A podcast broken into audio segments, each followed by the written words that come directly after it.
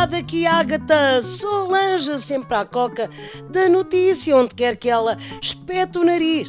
Como repórter multifacetada que sou, hoje calhou-me fazer de Nuno Rogério e reportar a passagem à disponibilidade da G3, a velhinha metralhadora que equipa as nossas Forças Armadas há mais de 50 anos, meteu os papéis para a reforma e vai para casa cuidar dos netos.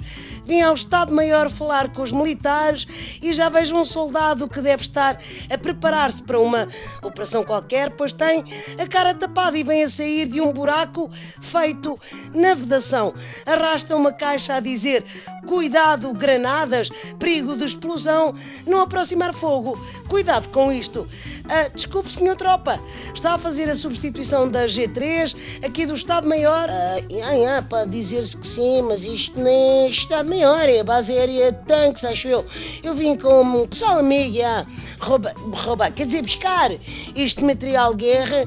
Já fizemos isto numa ocasião, gente leva as armas dos poióis, estás a ver?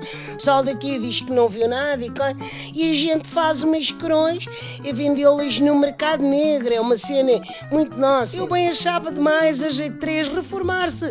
Só com 57 anos de serviço deve ficar com uma pensão tão baixinha que tem de fazer trabalhos por fora para pagar as despesas.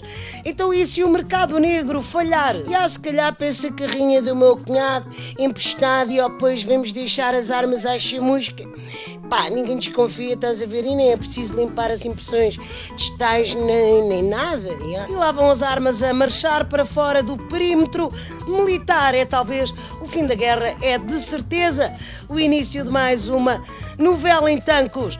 Foi Agatha Solange, sempre engatilhada no acontecimento.